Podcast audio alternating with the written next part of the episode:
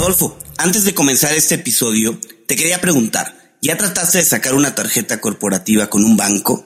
¿Cómo te fue?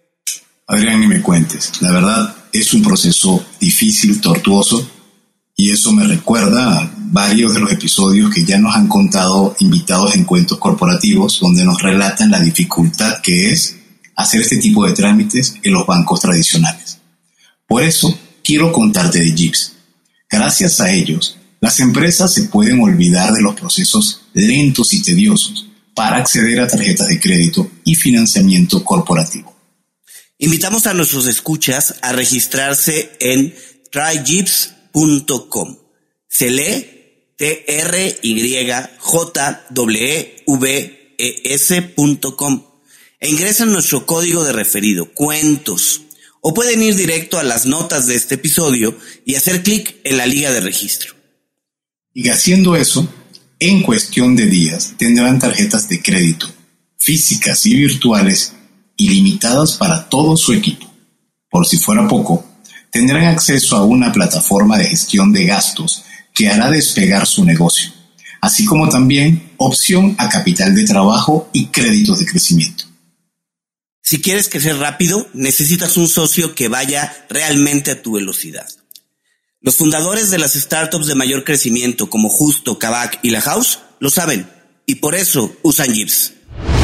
A ver, en este episodio vamos a hablar de piezas maestras de arte, pero con la particularidad de que son las más caras del mundo.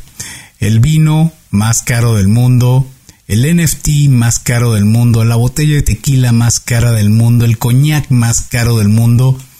¿Qué piensas de este episodio, Adrián? ¿Realmente va a ser una joya? La verdad es que sí lo es. Tuvimos la oportunidad de platicar con Fernando Altamirano, fundador y director general del estudio Paolo Diviraki, donde justo se han creado estas obras de arte que son hoy las más caras del mundo. Y más allá de eso, las están llevando al mundo digital y están convirtiendo la botella más cara del mundo de coñac en un NFT. No te lo pierdas. Conoce más en este episodio de Cuentos Corporativos. Hola, has venido a escuchar nuestras historias, ¿verdad? Entonces, bienvenido a Cuentos Corporativos, el podcast donde Adolfo Álvarez y Adrián Palomares hacen de juglares y nos traen relatos acerca del mundo de las empresas y de sus protagonistas. Prepárate a escuchar interesantes historias acerca del management, startups, compañías exitosas y fracasos empresariales. Pon a tono tus oídos y disfruta de este nuevo capítulo de Cuentos Corporativos. Y como todo cuento, este también empieza con un había una vez. Que lo disfrutes. Adolfo, es impresionante cómo en nuestro país y en el mundo en general el mercado de artículos de lujo crece y crece. De acuerdo con un estudio de Bain Company, ese mercado aumentó 21% en el año 2021, alcanzando los 283 mil millones de euros. Y se estima que siga creciendo a tasas del 6 al 8% anual. No lo puedo creer. Y lo interesante es que las marcas de lujo ya no solo se enfocan en los productos tradicionales, que siempre hemos escuchado, vehículos, bolsas, ropa, sino que incluyen otras categorías e incluso experiencias. Es más, hace poco tiempo, la marca italiana Dolce Gabbana vendió 9 NFT por 5.7 millones de euros. Eso nos habla del potencial que se tiene. ¿Qué opinas de esto? No, bueno, es claro que todas las marcas están volteando a ver al metaverso y el mundo de lujo no está exento de la transformación digital. Recuerdo nuestro episodio con Laura Torres, la CEO de Hugo Boss a nivel Latinoamérica, donde nos habla de cómo transmitir la experiencia de lujo en este nuevo entorno. Y hoy tendremos la oportunidad de platicar con un experto en el tema. Así que arranquemos nuestro episodio diciendo como siempre nuestras palabras mágicas. Había una vez un joven que decidió que podía enfocarse a la creación de marcas y productos de lujo y en particular de bebidas de alta gama. Inicia su carrera en la casa Tequila Ley 925, en donde lanza la botella de tequila más cara del mundo. Hoy, con más de 30 años como ejecutivo en áreas comerciales y de estrategia, Fernando Altamirano es fundador de Paolo Di Veraci Studio, organización enfocada al diseño y creación de algunas de las marcas más caras y lujosas del mundo. Dentro de los productos que ha desarrollado destacan Coñac Henry IV, la botella de coñac más cara del mundo. Aqua de Cristalo, la botella de agua más cara del mundo. Tributo a Amedo Modigliani, perdón si no lo pronuncié correctamente, Modigliani, es la botella de perfume más cara del mundo. La botella de tequila Ley 925, la más cara del mundo, hecha en cerámica y revestida con 3.6 kilos de platino puro, además de que tiene 6.400 diamantes incrustados con un peso total de 415 quilates. Y la medalla conmemorativa del décimo aniversario del Bitcoin, hecha de un kilo de 24 quilates de oro. Recientemente, Fernando ha lanzado el NFT más caro del mundo, del cual nos platicará más detalles. Fernando, bienvenido a Cuentos Corporativos, un gusto tenerte con nosotros. Buenos días, Adolfo, Lourdes, Adrián, es un placer, a sus órdenes como siempre. Un gusto, Fernando. Por cierto, vale la pena comentar que Fernando está tomando esta entrevista en estos momentos desde Dubai. ¿Qué hora es en Dubai eh, cuando en México son las 8 y 9 de la mañana, Fernando? Las 5 o 9 de la tarde en Dubái. Tenemos 9 horas más que en la Ciudad de México. Muy bien. Y bueno, Fernando, antes de comentar y entrar en el mundo del lujo, nos encantaría primero conocer acerca de tu parte personal. Tienes un reto, por favor, en tres minutos. Cuéntanos quién es Fernando Altamirano. Fernando Altamirano es una persona que ha logrado el éxito, entre comillas, a través de muchísimo esfuerzo.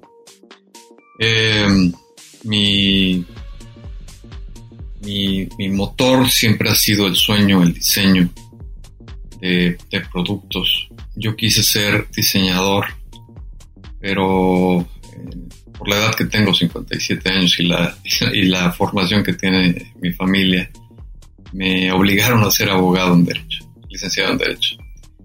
Y entonces eh, me sentí muy frustrado por, por esa obligación y, rompí los paradigmas y los parámetros como, como tenía que ser. Entonces, sin ser un diseñador, pero trayendo el ADN o teniendo el ADN del diseño en la sangre, decidí emprender desde hace 30 años por mi cuenta, sin dedicarme a la carrera en la que estudié, y empecé a diseñar. Y en aquel entonces yo trabajé para una reconocida marca de automóviles de muy alta gama en la Ciudad de México, uno de los empresarios más importantes. Voy a omitir nombres para no entrar en polémica. Y de ahí eh, tomé la idea de tener eh, un producto de muy alta gama. En ese momento, en 1997, era el tequila, que estaba de moda. Entonces eh, me asocié con don Carlos Orendain, fundé Tequila Ley 925 en el año 2006 hice la botella de tequila más cara del mundo que se vendió en la Hacienda de los Morales. Estoy casi seguro, por no decirlo, que Adrián me acompañó en esa ocasión a la Hacienda de los Morales. Es correcto, es correcto, estuve por allá. ¿Tú, tú la compraste, Adrián? No, en ese momento no llevaba cambio, pero, pero sí estuve por ahí. Okay. Pero fue muy interesante porque uno sueña cuando, cuando va a salir su, su fotografía en el periódico. Y la verdad es que al día siguiente la primera plana de Mural, que es el, el, periódico de Reforma en, Jalisco, estaba yo en primera plana. Y yo no lo podía creer, que tengo todavía el periódico, ¿no? Entonces, salió con una botella de platino de 225 mil dólares. Se vendió a un, eh, un coleccionista muy importante en Las Vegas. Y de ahí a 2009, pues hice lo que se llama la ley del diamante, que es una la botella, es así, la más cara del mundo, cubierta en diamantes. Se vendió por 3.5 millones de dólares. Tuve la oportunidad de vender la empresa junto con la botella, la marca. Y de ahí derivé a otros, a otros, este, otros negocios que yo que, estaba buscando. No me quería nada más quedar con tequila, estaba yo buscando un, un coñac de muy alta gama, estaba yo queriendo entrar al mundo del mezcal, estaba yo buscando eh, agua, por ejemplo, que también tengo ese tema. Pero le resumo en 30 segundos.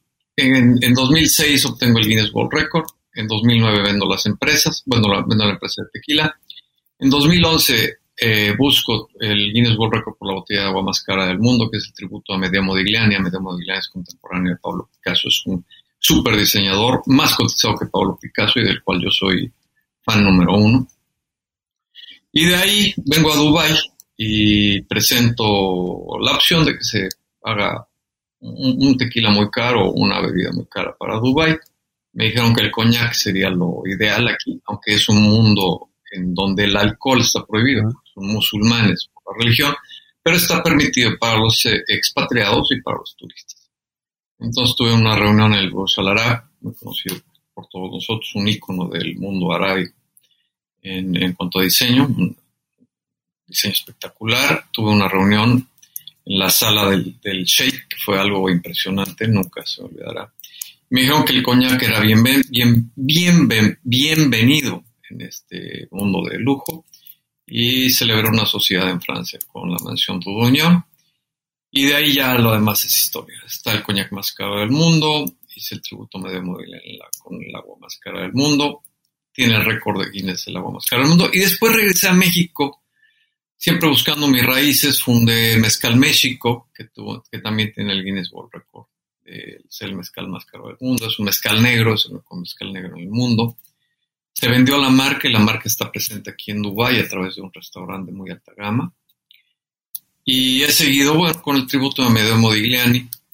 Ahora lo tengo en un vino de muy alta gama del sur de Francia, del Valle del Ródano, de Notre Dame de Coussignac. Se hicieron nada más 99 botellas que estoy eh, añejando o reposando en la botella en una cava, en la cama, en la cava, en la gruta, perdón, de Madeleine, en el sur de Francia, cerca del Valle del Ródano. Es el primer vino que se está añejando en una gruta espectacular. Es una botella terminada en porcelana de alta gama, terminada en Valencia, España.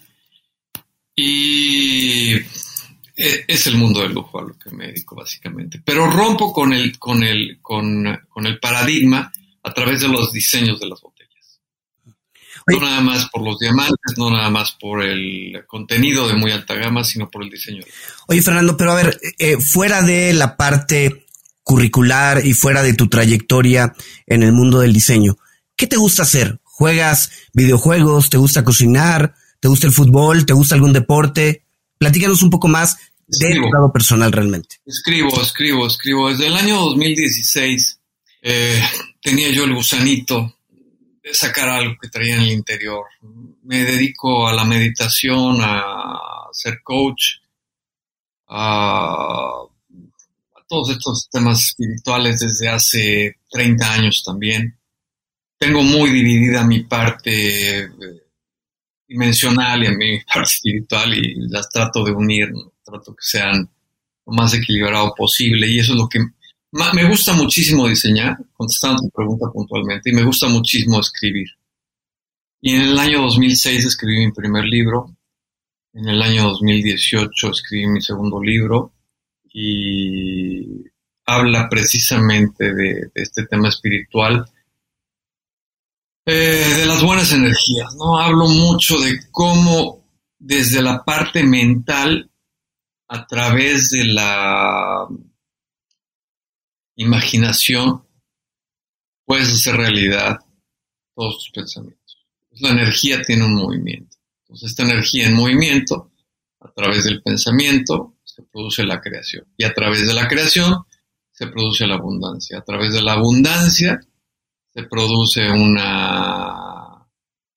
Eh, un acercamiento a conocerte internamente. ¿no? Y, una vez que te conoces internamente, puedes entender que eres energía en movimiento.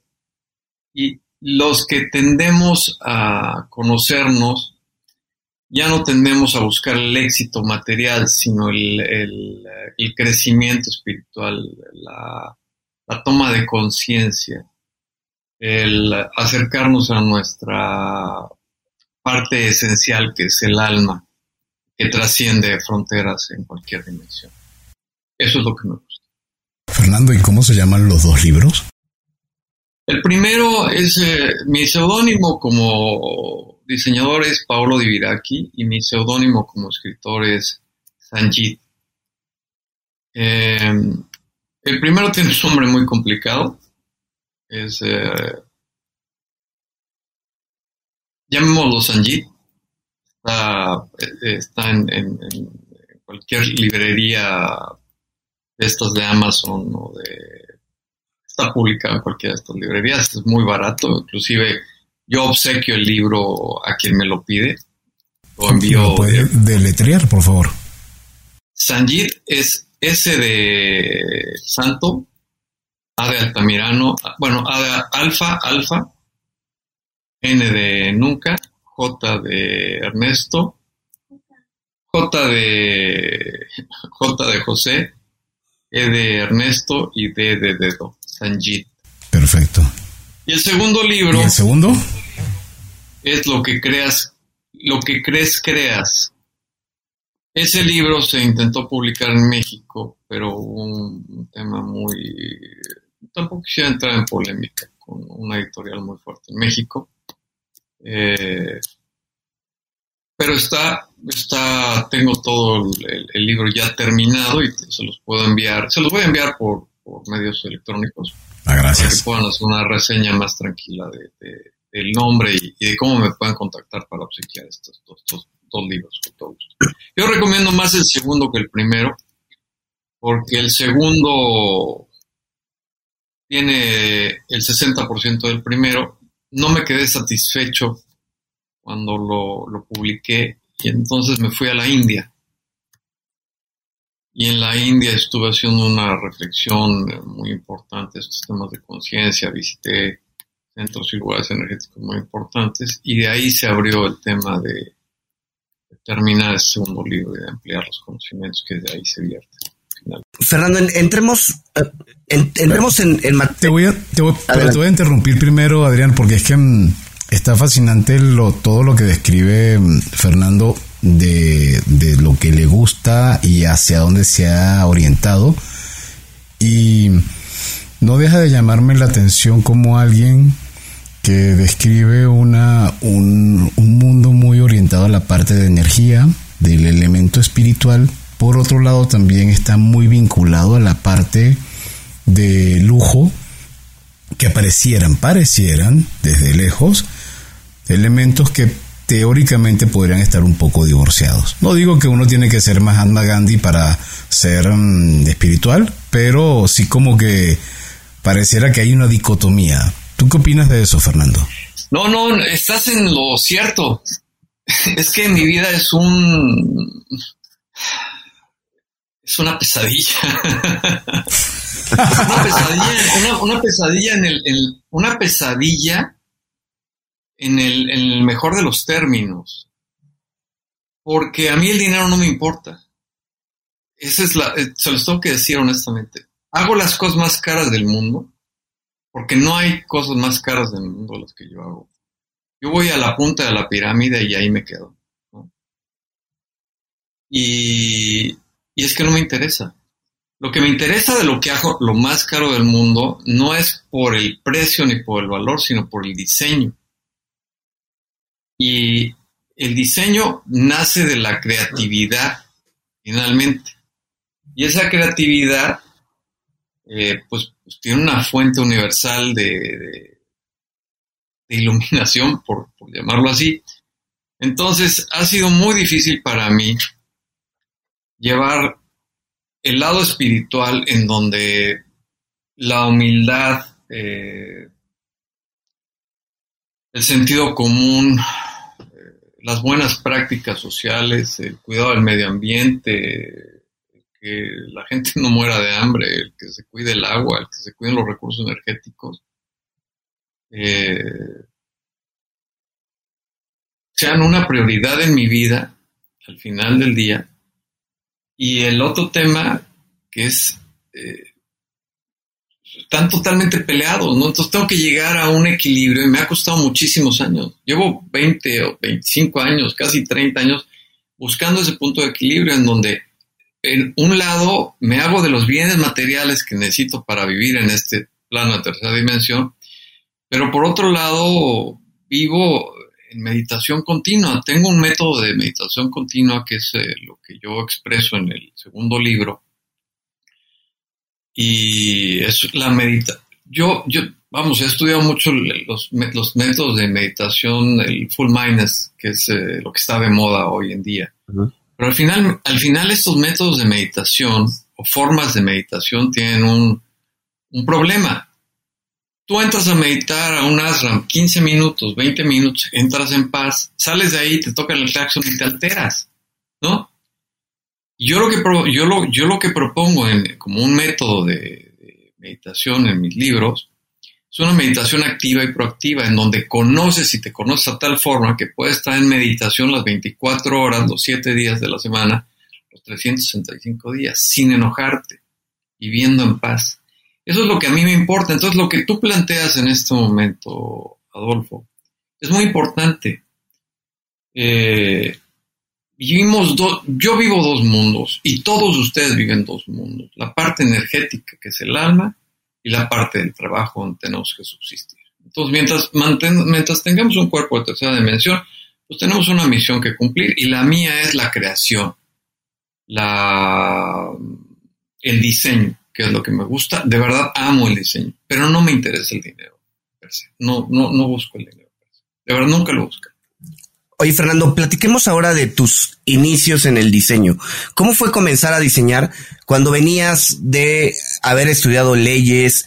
¿Cómo te veían otros diseñadores en ese momento? ¿Cómo, cómo se dio el, el inicio de tu carrera en el mundo del diseño? Nunca me gustó la escuela. Yo a la escuela iba a dibujar, es la realidad. Y nunca me gustó la escuela, quiero decir que tenía yo que llegar a la casa o llegaba a la casa y entonces me decían mis papás, haz la tarea, ponte a estudiar. Y yo decía, pero a ver, ¿qué tengo que estudiar si ya fui a la escuela en la mañana, ya me dieron la lección y ya me lo aprendí? Hay algo que nunca nadie me creyó, que tengo memoria fotográfica. Entonces, yo no necesitaba estudiar otra vez en la tarde. No necesitaba hacer la tarea. Yo me dedicaba a dibujar. Es lo que yo hacía.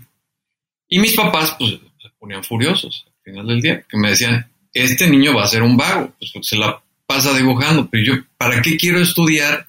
Si tú pones atención suficiente y tienes buenos maestros como los que tuve, pues te aprendes la, lección y se acabó. No tienes mayores temas. Entonces, eso fue algo que nunca se entendió en mi familia. Pero pues a mí me dio exactamente igual. Yo tenía muy claro lo que yo quería hacer en la vida y lo he realizado. Aunque utilicé una palabra indebida o que se puede malinterpretar que mi vida es una pesadilla, porque en realidad es un sueño hecho realidad. Es una pesadilla el, el, tener que estar dividido en dos, en dos partes, el tener la parte energética totalmente comprendida, porque creo que la tengo comprendida, y la parte material también comprendida. Entonces llegar a ese equilibrio en el que me encuentro hoy, me hace una persona plena, me hace una persona feliz, me hace una persona que puede dedicar tiempo a, a, crear conciencia en muchos ámbitos de este, que, le hace falta este No sé si respondo tu pregunta, Adrián. Eh, me, me, da pena contestarte así, pero es que es la realidad. Sé que soy un emprendedor que rompe los, paradigmas normales de lo que ustedes, este, he oído sus podcasts y sé que no es el, emprendedor clásico con el que estás hablando. Oye, pero, pero a ver, en algún momento hubo la iniciativa de tu lado de entrar a un eh, a una agencia de diseño, de interactuar con más diseñadores. Se dio eso donde de pronto, pues ellos decían, bueno, ahí viene el abogado a diseñar. No, nunca, nunca, nunca. Lo que sucedió es que cuando yo salgo de, la, de, trabajar de esta agencia de vehículos, en donde era gerente de muy alta gama, eh, dije, yo quiero mi negocio propio. Y entonces dije, bueno, voy a hacer el tequila más caro del mundo. Copié un modelo, o tomé de, ejemplo ese modelo de negocios de vehículos de alta gama. Se creó la botella de tequila más cara del mundo. Y ahí empecé a diseñar. Lo que sí te puedo decir es que esa botella de tequila se hizo en sociedad con Vitro. Y Vitro le gustó tanto la idea, le gustó tanto el diseño que me llevó a un certamen que en México se llama el AME, que es la Asociación Mexicana de Empaque y Embalaje. Se ganó el primer lugar ahí y de ahí nos fuimos al World Packaging Organization y ahí gané un World Star Award, que es uno de los premios más reconocidos de diseño del mundo. Y entonces, eh, pues, mi papá, que amo con todo el alma, entendió en ese momento que yo era un diseñador, que yo no iba a ser abogado nunca. Y al entender eso me dijo, oye, ¿por qué no entras y, estudias la carrera de diseño? Decía yo, papá, pues, siendo ya un primer lugar a nivel mundial como diseñador, ya no tengo nada que aprender, me toca más bien enseñar. Pero nunca hubo el acercamiento yo para que yo trabajara en una empresa de diseño. El diseño lo traigo nato finalmente. Yo tomo un poco de plastilina, moldeo y listo. Me encanta trabajar con las manos, me encanta hacer el trabajo. Las manualidades serán o son mi especialidad para diseñar. Ahora uno puede mm, deducir qué hace y cómo lo hace el Paolo Di Veraci Studio. Pero ¿por qué? ¿Por qué lo creaste? ¿Cuál fue tu motivo para que existiera Paolo Di Veraci? Es que no hubo un motivo tal cual, hubo una necesidad, ¿no? Una cosa es un motivo y una cosa es una necesidad. Y la necesidad era, pues, eh, ser independiente, tener mi casa, tener mi coche, tener mi ropa, mantener a mi familia. Eh, nace de una necesidad como tal, Paolo Di Viraki. Y esa necesidad quise que fuera creada a través de lo que yo disfruto y amo hacer. Entonces, mucha gente, desgraciadamente, va al trabajo porque tiene que ir a trabajar. Pero yo nunca he tenido que trabajar por, la fuerza. Todo lo hago por gusto al final del día. Todos mis, lo, lo, que he hecho en mi vida es por gusto. Nunca ha sido forzado. Yo nunca he estado en una situación donde se me haya forzado para hacer algo. Yo leo porque me gusta leer, diseño porque me gusta diseñar, viajo porque me gusta viajar, eh, vendo porque me gusta vender, me encanta vender, escribo porque me fascina escribir, medito porque amo meditar y amo la paz que, genera mi, ser. Eh, me encanta ayudar a las personas, me encanta dar coaching, me encanta vivir la vida verdaderamente soy una persona muy estresada en el sentido de que me gusta tener las cosas bajo control y me gusta la perfección y me gusta... ¿Cuánto es el artículo más caro del mundo que sea perfecto literalmente? Eh, el lujo no permite la imperfección. Y el ser tampoco permite la, imperfección. Pues somos, somos, somos, seres perfectos en el fondo, en el alma, en nuestra esencia energética. Entonces, eh, nace de eso, nace de eso, no de una, no de otro tipo de inquietud, no de formar una gran empresa corporativa, no de ganar millones de euros y facturar millones de euros. No, no, no. Nace de, de la necesidad de satisfacer lo esencial y de crear valor en lo que uno está diseñando es importante. Fernando, después del mundo de tequila pasas al tema de coñac. Te tocó eh, que te, que, no sé, te tocó que de pronto dijeran, bueno, un mexicano entrando en tema de coñac, ¿cómo es posible? Este, te tocó romper con algunos estereotipos al respecto en el tema ya sea de lujo o en el mundo de coñac? Desgraciadamente sí. Eh, como mexicano, a ver, todos tenemos nuestro orgullo al final del día y, es un orgullo pertenecer a esa gran patria, a esa gran nación y ser mexicano. Pero no lo creyeron nunca. Nunca. Yo venía llegando de Dubái cuando llegué a Francia, a la mansión de Doñón a presentar mi idea. Literalmente, pues me dijeron sí, sí, sí, sí, sí. Les dije, bueno, yo en dos meses regreso con la botella de coñac terminada. Regresé a los dos meses a una reunión. Literalmente volé a Francia y regresé a México. Estuve 24 horas en Europa. Cuando llegué a la mansión de Doñón, mandaron traer un intérprete porque la persona encargada de la destilería en Coñac no hablaba inglés. Y entonces llegó uno de los coleccionistas más importantes del mundo de, vinos y licores. Y tuvieron una breve plática y me dijeron, él me dijo en inglés, Fernando, perdónanos, discúlpanos, pero es que no te creímos nada. Te queremos pedir una disculpa porque nos interesa mucho tu proyecto, nos vamos a asociar contigo y lo demostraste. Entonces, este, rompamos ese estigma de, que eres mexicano o no eres mexicano. Y yo, la verdad es que he querido romper con ese estigma y me considero y quisiera que todos los, las personas que habitamos este planeta nos consideramos ciudadanos del mundo.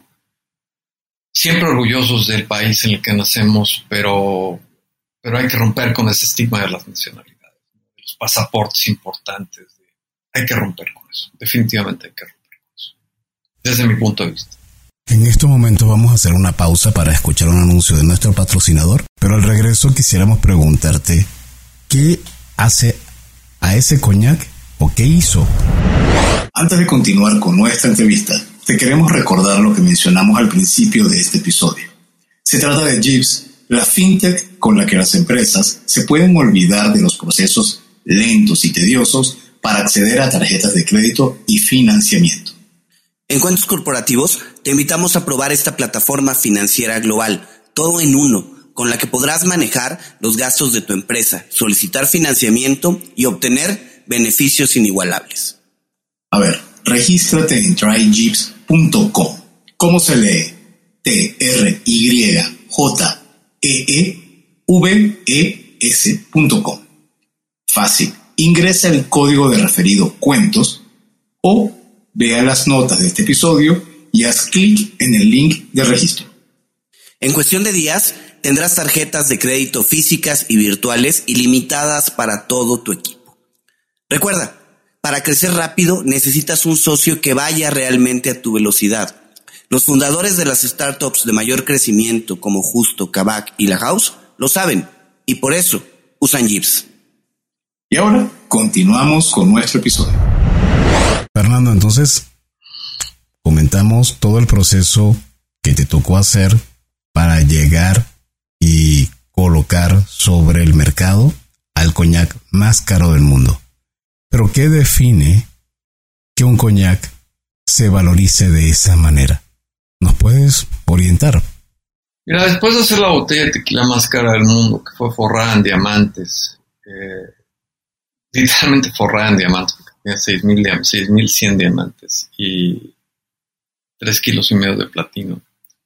Lo que la hizo muy valiosa fue que se hizo la botella. Primero el nombre es Henri Cat, Enrique IV, es un rey francés, fue un rey francés muy querido eh, por su pueblo. Y fue papá de Luis XIII. Luis XIII es uno de los coñacs más reconocidos del planeta. Entonces yo le puse el nombre al papá, que es. Fue una estrategia de mercadotecnia muy, muy, muy interesante y muy inteligente en su momento. Y se hizo una botella de 3 millones, 4 millones de dólares como tributo al rey Enrique. Pero lo que lo hizo más valioso es que tiene un coñac que tiene 100 años de envejecimiento, que pasó ya por dos guerras mundiales y muchas otras cosas. Eh, de este coñac existen muy pocos litros en el mundo, si no es que los tengo yo todos, y eso lo hizo, lo hizo muy valioso. Y también la marca coñac como tal, aunque el coñac no es una marca, sino un destilado de una región muy pequeña y muy famosa y muy, eh, fina, en Champagne en Francia, eso lo hace, lo hace lo hace tan valioso finalmente. ¿no? Coñac es algo muy valioso. La región de donde viene Petit France en esa partecita especial, en Lignières, lo hace todavía más valioso. El tema que tenga joyas lo hace más valioso, el nombre lo hace más valioso y el background que tiene Paolo de aquí pues lo, acaba como posicionando en el nombre. Oye Fernando, y bueno, ¿en qué año eh, surge este, este coñac? Coñac Henri Cat se lanza al mercado en el año el proyecto nace en diciembre de 2007 y el proyecto ya está caminando hacia mediados, el 21 de marzo del 2008 más o menos. Ok, oye, y, y, cuántas botellas se han vendido al final de este coñac? Porque comentabas, este, eh, comentabas ahorita que es un coñac que tiene muy poco tiraje. ¿Cuántas botellas se han vendido de, de coñac Henry IV? Mira, no te lo puedo decir porque tengo firmado un convenio de confidencialidad. Lo que te puedo decir es que solamente hay cuatro botellas en el mundo este, de este tipo. Lo pueden ver en mi página web. Una es un tributo a Henri Cat como tal. Una es un tributo a Michael Jackson, que es terminada en, oro negro. El otro es un tributo a Walt Disney, que tiene zafiros y rubíes. Y el otro es la pieza más especial para mí, que es un tributo a Dubai que tiene la bandera de los Emiratos Árabes. Tiene eh, oro, oro amarillo de 24 quilates, esmeraldas y rubíes. Y esa es la botella que estoy ahorita promoviendo aquí en Dubai, precisamente. Se hizo una edición un poco más grande de botellas de oro puro, pero nada más hicieron 25 botellas, hicieron 100 botellas de oro con, plata. Es lo único que se hizo. Bueno, y existe una miniatura, que es eh, una miniatura que es espectacular, también la pueden ver en mi página web, que es un tributo a Andy Warhol. Está terminada en oro oxidado, es, un oro gris que es único porque se oxidó con ácidos, y está terminada con eh, y con... con me parece que no. Rubíes y diamantes, perdón, rubíes y diamantes, lo que tiene el tributo a Andy Warhol una miniatura de 50 centilitros. Espectacular. ya se me hizo la agua a la boca de algo que sé que jamás probaré, pero qué, increíble saber que algo así existe. Ahora. Fíjate, fíjate, que, fíjate que a la gente sí le, puede interesar esto. Y eso son 20 segundos. Al tener 100 años en barrica, sabe mucho a madera. es un, sabor muy, muy penetrante. Eso es lo, lo que te quiero comentar. El coñac es, delicioso, ¿no? El destilado como tal. Pero al tener ya tanto tiempo en barrica, cuando se abrió la primera botella en México, que Tony Scheffler me hizo el favor de hacerme un cóctel, un restaurante muy conocido en el centro de la Ciudad de México, cuando se destapó, nadie lo podía creer porque todo el lugar se impregnó con el el buque del coñac. Y me decías que no es posible. Pues estás destapando eh, la lámpara de Aladino, 100 años de antigüedad. Ahora, puedo imaginar, puedo pretender imaginar el proceso creativo del diseño de todo lo que es el empaque. Pero ¿dónde consigues o cómo hiciste para conseguir un coñac de 100 años? Ah, ¿Crees en las casualidades? Yo no, creo en las causalidades. Todo es una causa y efecto eh, esa es mi vida, una causalidad, no una casualidad. Llego, llego y me llegan las cosas como me tienen que llegar. Las puertas se me abren. Literalmente te lo digo, ¿eh? no, no es este que quiera esconder algo o decir no. Llegué justamente con esa persona y esa persona tenía el coñac de 100 años. Porque el sueño del papá, del el fundador de ese viñedo, en Gran Champagne, lo que quería era tener el coñac más espectacular. Ese era el sueño del papá que ya había fallecido. Eh, el viñedo lo heredó la hija y, llegamos y los dos hicimos una sinergia perfecta para formar esto. Entonces, pues, si, hablamos de casualidades, pues es una casualidad espectacular. Yo más bien te hablaría de una causalidad. Oye, Fernando, y bueno, recientemente lanzan ustedes el NFT más caro del mundo. Antes de entrar en materia de, de qué, eh, qué incluye el diseño de este NFT, platícanos un poco, ¿qué es un NFT? Un NFT es un token no fungible, es decir, es algo que está encriptado en las computadoras de todo el planeta, eh, que se maneja como un blockchain, ¿no? Es, eh, utiliza la tecnología de blockchain una vez que eso sube a la red, no hay manera de borrarlo, no hay manera de falsificarlo, no hay manera de imitarlo, no hay, manera de copiarlo, no hay manera de duplicarlo, no hay manera de nada. El blockchain es, es lo que viene para, para todas las finanzas, para todos los bancos, para todos los certificados. es el futuro del blockchain. Yo estoy seguro que las escrituras de las casas, pues en un momento eh, deberían ser ya inclusive blockchain, tener su NFT. Las eh, facturas de los coches deberían tener su NFT. Eh, los seguros de vida de los bancos, los seguros de cualquier tipo deberían tener su NFT. ¿Por qué? Porque no, porque es algo que queda encriptado y es infalsificable, ¿no? Y tiene un origen y tiene un destino. Y se manejan son temas de tecnología muy avanzadas.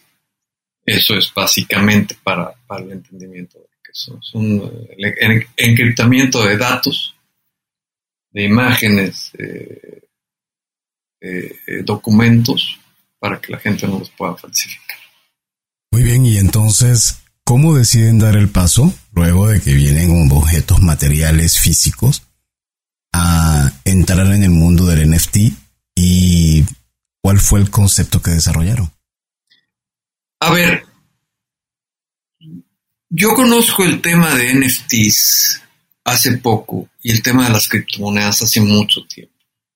Yo quise inclusive comprar algunos bitcoins hace algunos años y por alguna tontería, estaba yo en Valencia, en España, no, los compré los debí haber comprado. Y de eso me arrepiento toda mi vida, pero bueno, no se compraron. Y desde entonces empecé a investigar cuál sería el paso lógico de mi empresa hacia el mundo tecnológico. Y entonces, al tener los objetos de lujo más caros del mundo, físicamente hablando, una botella de coñac que puedes tomar físicamente, que puedes beber físicamente, el paso natural era eh, tenerlos en NFTs. Hoy en día, esta nueva generación y las nuevas tendencias financieras, económicas eh, y tecnológicas te exigen que el paso natural de una empresa como la mía es hacia los NFTs. Lo que tenemos hoy en OpenSea, que es la plataforma donde está puesta la colección de Paolo Di Viraki, son las mismas botellas de coñac que puedes comprar físicamente, o el mismo Bitcoin que puedes comprar en un monedador, o la misma botella que tiene el Guinness World Record por la botella de más cara del mundo, o la puedes comprar un NFT y valen lo mismo. La botella de coñac vale 4 millones de euros y el NFT vale también 4 millones de euros. ¿Qué pasa? Que hay personas que, compran este tipo de activos financieros eh, para tenerlos en su cartera de inversiones. Es lo que sucede hoy en día. Y ese fue un paso lógico que tenía que dar Paolo Di aquí Estudio en el metaverso. ¿Qué va a suceder con el metaverso? Cuando esta generación quiera un coñac Henricat, es que no puedes llevar al metaverso a tu, a tu mansión, porque ya hay mansiones en el metaverso, hay terrenos que se venden en el metaverso, hay hoteles en el metaverso Tú no puedes llevar eh, la botella física al metaverso. Y si en verdad eres una persona acaudalada le gusta el diseño de Paolo Di Viraki como la botella de coñac Henricat y la quiere tener en metaverso, pues la puede tener en metaverso. Y le cuesta lo mismo que le costara físicamente. Tiene el mismo valor, además, porque es un NFT uno de uno, hecho por un artista. Digo, voy a pecar de, voy a pecar diciendo que soy un muy buen artista, pues que sí soy un muy buen artista, muy buen artista, muy reconocido a nivel mundial en este tipo de temas, este tipo de objetos. Entonces, si tú lo quieres en el metaverso, lo puedes llevar al metaverso. Eso ya depende de, los gustos, las ambiciones, eh, las posibilidades económicas de cada quien, definitivamente. Pero no sé si respondo su pregunta a fondo. Sí, a ver, de, de inicio sí es, digamos, era un paso natural dado el tema de digitalización que se vive en el mundo. Pero ahorita comentabas que al final tú consideras que tiene el mismo valor que la botella. Pero hace rato platicábamos, por ejemplo, de la botella de coñac. Tiene valor en la parte del diseño, tiene valor en las piedras preciosas que tiene la botella, tiene valor en el licor que tiene más de 100 años. Eh, el NFT tiene la parte del diseño. Adicional a esa parte de diseño, eh, ¿cómo compararías todo el tema del eh, el licor, de las piedras preciosas, del diseño de la botella, para decir que sí tiene el mismo valor eh, un FT que, que, la botella que, este, que vas a disfrutar, ¿no? Fíjate que no lo digo yo, lo dicen los que crearon los NFTs. No es un tema que Fernando Altamirano pueda avalar o Pablo que pueda. Lo que le da el valor es que es un NFT que está, utiliza la cadena del blockchain y es el uno de uno. Es la primera pieza. Y eso le da un valor que al entender de las personas que son expertas en NFT y han creado todo este sistema de metaverso y de blockchain, tiene ese valor. Yo lo justifico únicamente a través de, del diseño, de que es una pieza única, no se van a vender dos, y es la original, la primera. Y lo demás, pues lo tendrían que responder los, los expertos de, de esta materia. Yo no, no, quisiera entrar en temas que no. No, definitivamente.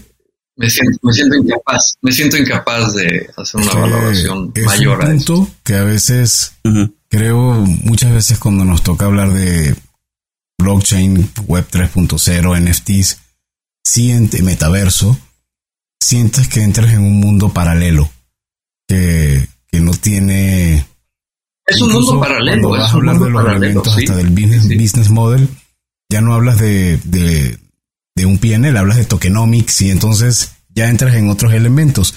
Y eso me lleva a consultarte, que me imagino que este es el primer paso. La primera es la botella, esta botella.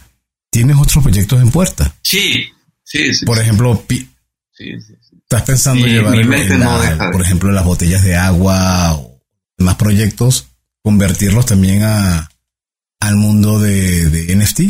ya están en, en OpenSea. Hoy ya puedes ver, por lo menos, eh, ya tengo los, los cuatro proyectos de coñac que están en el NFT.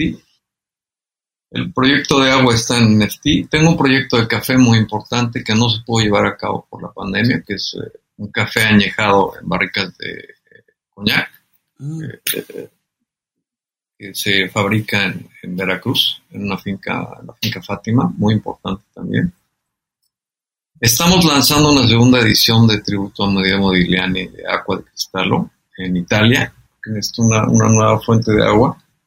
Ya la tenemos apalabrada. Y el modelo del, del, del, modelo, este modelo de vino que se llama Inspiratum, eh, Tributo a Medea Modigliani, que solamente son 99 botellas, y cada botella está certificada por primera vez con un NFT. Son botellas que valen 15 mil euros cada una, solamente hay 99 piezas, es una pieza terminada en porcelana, en cerámica, muy alta gama, y cada botella tiene su NFT para certificar la autenticidad de cada pieza. Eso es a lo que estamos, llegando en este momento, sí. Y digo, lo que siga. Ya tengo, tenemos la botella ya lista para un whisky, ya tenemos también la destilería en Escocia. Eh, les voy a platicar algo que les va a dar mucha les va a dar la nota. Hago las bebidas más caras del mundo y no tomo una gota de alcohol. De gusto y cato, pero no tomo una sola gota de alcohol. No tomo alcohol. Y eso es algo, eso es algo que, que da mucha curiosidad, que me dicen, bueno, yo considero que los destilados, tanto el vino como los destilados, el coñac, el tequila, el mezcal, el whisky, son productos muy puros y muy, de muy alta gama. Y también en, este, en esta parte de la conciencia social, siempre he vendido muy caros mis productos para que la gente no se emborrache, aunque no me lo crean. Y los hago tan bonitos, de verdad, tan bonitos que poca gente abre las botellas. Muy poca gente abre las botellas. Se quedan más bien como botellas de colección. Es mi parte de, responsabilidad social corporativa a cierto punto. ¿no? no me gusta a mí. El alcohol no me gusta a mí. Me gusta degustarlo me gusta fabricarlo, pero no me gusta que la gente sufra alguna consecuencia hacer por, por el alcohol o por alguno de los productos. Eso no me gustaría. Oye, fuera del alcohol, eh, este, ¿tienen algunos otros diseños de lujo en Pablo de Viraki? Estamos listos para sacar el cinturón, un cinturón espectacular. Eh, lo tengo, fue hecho por Huicholes estamos, estamos en ese proceso, pero no hemos logrado reproducirlo a, nivel industrial. También tendría que ser un tiraje muy pequeño, una hebilla de oro, una de platino con incrustaciones de diamantes. Y bueno, el, el, tributo al Bitcoin a los 10 años, una medalla de oro puro, 24 quilates. 23 quilates porque 24 es demasiado maleable.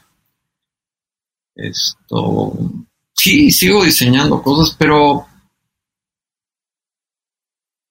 pero creo que lo que más me importa es eh, o el problema que, que, más veo en este mundo de lujo.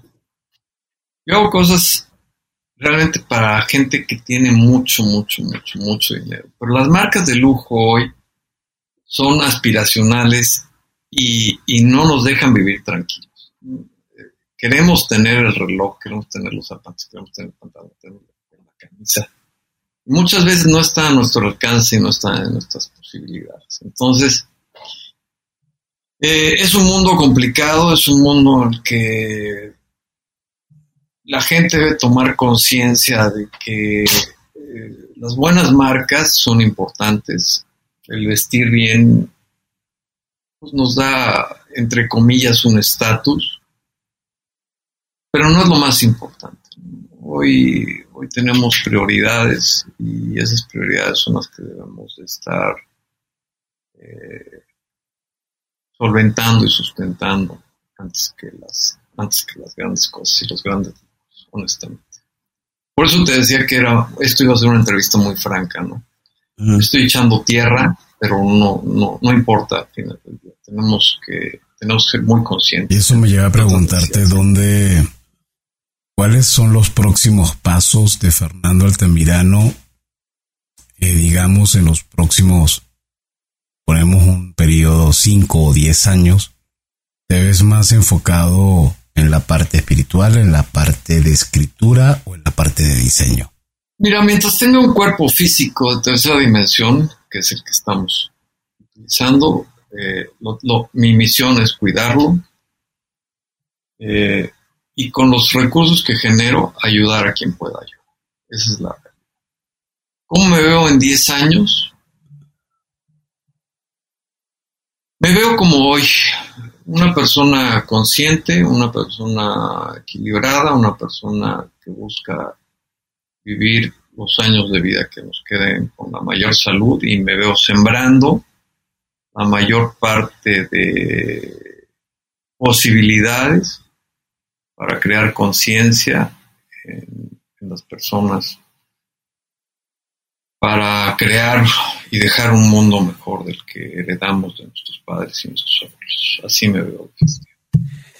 No me veo como un multimillonario, no, no, el tema no es el dinero, mi tema más es, la conciencia.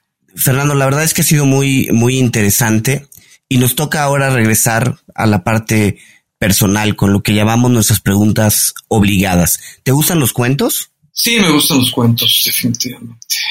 ¿Tienes algún cuento favorito o escritor de cuentos favorito? Me gusta mucho el de Aladino la lámpara maravillosa, porque es un cuento que se volvió realidad. Con una botella. Con una botella y viviendo en Dubái. Fernando, y mm, además de cuentos, alguna algún libro, literatura, management, que te venga a la mente que digas, yo siento que puedo recomendar este, este escritor o este tipo? Mira, voy a pecar de, de, mucho, pero pues el libro que escribí definitivamente es el que tengo que recomendar. El que les voy a mandar ahora para que ustedes lo que puedan creas. Con, la audiencia. El de lo que crees que es. Sí, sí, definitivamente.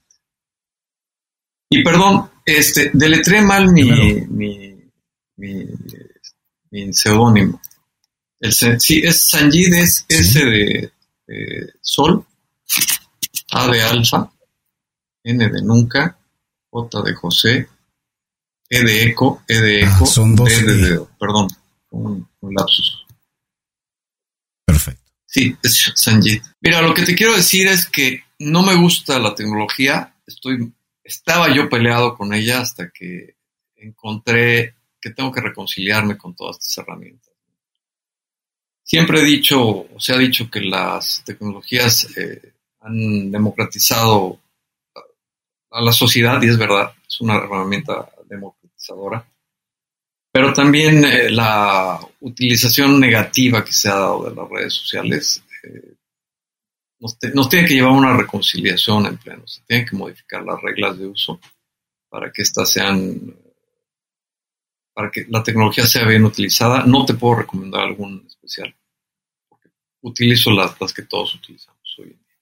Fernando, dentro de tu círculo, que debe ser un círculo muy, muy particular dado el el nivel de productos y nivel de requerimiento de adquisición, seguramente has tenido contactos con cientos de empresarios que en algunos casos deben estar haciendo cambios importantes que te pregunto, ¿consideras que hay algunos de ellos que están haciendo una labor muy interesante y a que deberíamos seguirles la pista? Mira, te voy a ser muy honesto. Hay que seguir la pista a los Emiratos Árabes Unidos. No sé si ustedes han venido por acá, pero lo que están haciendo aquí es fabuloso y perfecto. Ellos van a ser, si no es que ya son, desde mi punto de vista, los líderes. No solamente en tecnología, en innovación, en lujo, en inteligencia artificial, porque aquí todo es inteligencia artificial. Eh, la energía que utiliza Dubái hoy, hoy al 100%, bueno, el 90% es energía solar. En Dubái no hay agua. Todo el agua que se utiliza en los Emiratos Árabes es del mar. Entonces, ustedes saben lo que cuesta eh, transformar el agua salina en agua pura. Y ellos ya lo, ya lo lograron. Viven en el desierto, estamos viviendo en el desierto. El 90% de la energía que se utiliza es solar, free, no hay costo de materia prima y el agua que tiene, porque aquí hay jardines, literalmente, jardines en el desierto, la saca es agua que sale del mar. Entonces, agua de mar sobra y sol aquí sobra. Entonces, sí debemos de seguirle la pista a Euroasia, particularmente a, Emiratos Árabes, se los digo muy de cerca, muy, muy de cerca, muy de cerca. Están haciendo algo grandioso y el mundo todavía no se ha dado cuenta. Fernando, si alguien quisiera seguir con esta conversación, ¿dónde puede contactarte? ¿Dónde puede contactar a Paolo Di Pues mira, la forma más fácil es a través del WhatsApp. Eh, me voy a permitir, eh, tú tienes mi WhatsApp, Adrián, si quieres eh, lo, pones tú ahí. Es la, forma más fácil o directamente en la página de Paolo Diviraki, que es diviraki.com. Es D de dedo y latina, B de vaca, e de Ernesto, R de Raúl, C de casa, H de hogar y latina.com, diviraki, divirachi.com. Ahí van a encontrar todo el catálogo de lo que van a encontrar. Y además, ¿sabes qué? Eh, soy muy fácil de encontrar en Google. Tú pones Fernando Altamirano, coñac, tequila, mezcal, agua, Modigliani, eh, cualquiera. NFTs y me vas a encontrar ahí. Está vas directo a mi página web, ahí está nuestro WhatsApp, te da la bienvenida y yo siempre estoy atendiendo este, estos temas. Los atiendo directamente, no tengo una persona que los atienda, yo directamente atiendo mis, asuntos cuando me llegan. Fernando, bueno. Además será un placer poder hacer un coaching o poder hacer todo lo que, todo lo que sea en beneficio de las personas que requieren asesoría para un emprendimiento, quieren entender un poco más o que quieren una buena lectura, yo les mando mi libro. Es un, es un buen libro el que les voy a proporcionar. tengo herramientas suficientes para, poder ayudar. Eh, y mi labor es 100% altruista. Yo no cobro por asesoría. dato. Tomen dato que, porque no es siempre, no siempre se escucha que. Tomen dato, tomen dato, porque la verdad es que un coaching de estos cuesta millones de pesos y yo, a mí el tema, de verdad se los digo de corazón, el tema del dinero, entre más te alejas de buscar el dinero, más se acerca el dinero. El dinero no puede ser eh, el objetivo primario de nuestras vidas no, no, no, no, el dinero no es la parte esencial de nuestra vida. De, nuestra, nuestra vida depende de nuestra realización como persona. Y de ahí los frutos que puedas cosechar. Te los digo honestamente porque esa es mi vida. Entre más buscas eh, la riqueza, más se aleja. La riqueza se tiene que cosechar por dentro, con conciencia, valores, con disciplina, mucha disciplina, mucho trabajo y sabiendo que las cosas no se hacen de la noche a la mañana, porque esto no se ha hecho de la noche a la mañana, ni de broma, ni he heredado ninguna cantidad de dinero, ni creo que la vaya a heredar. Entonces, es trabajo, trabajo, disciplina, creatividad, conciencia y más. Bueno, ya escucharon el, el mensaje que nos deja Fernando Altamirano, la persona que no solamente ha creado productos, uno de los más caros del mundo, sino que además ha logrado combinar lo que tiene que ver con meditación, la escritura, el coaching. Vamos a esperar atentamente y lo vamos a colocar en las notas el link para que puedan descargar lo que crees, creas. Y Fernando, nos queda más que agradecerte por habernos acompañado y a ustedes por habernos escuchado.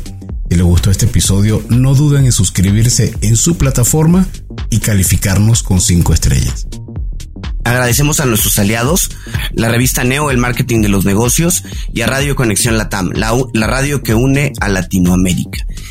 Ellos retransmiten episodios seleccionados de cuentos corporativos. En las notas de este episodio encontrarás sus espacios para conocer horarios y características de la transmisión. Y como siempre decimos, las empresas, sin importar su origen, razón de ser o tamaño, tienen todas algo en común. Están hechas por humanos. Y mientras más humanos tienen, más historias que contar. Y todo cuento empieza con un había una vez. Nos escuchamos en el próximo capítulo. Muchísimas gracias, Fernando. Gracias, Fernando. Muchísimas gracias, Adolfo. Gracias, Adrián. Buenas tardes. Gracias por habernos acompañado en este capítulo de Cuentos Corporativos. Ojalá que esta historia haya sido de tu agrado y sobre todo que te lleves ideas y experiencias que puedas aplicar en tu propio universo empresarial. Esperamos que nos escuches nuevamente y recuerda, todos los cuentos comienzan con un había una vez. Hasta la próxima.